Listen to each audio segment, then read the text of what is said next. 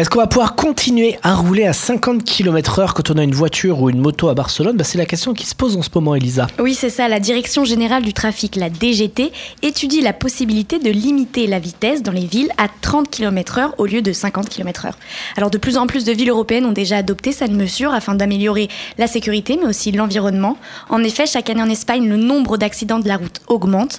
Les excès de vitesse sont d'ailleurs la seconde raison de décès pour les accidents. Ça fait réfléchir. Selon les experts, ce changement limitation de vitesse serait bénéfique pour réguler le trafic, rassurer les piétons et cyclistes, mais aussi réduire le niveau sonore et la pollution.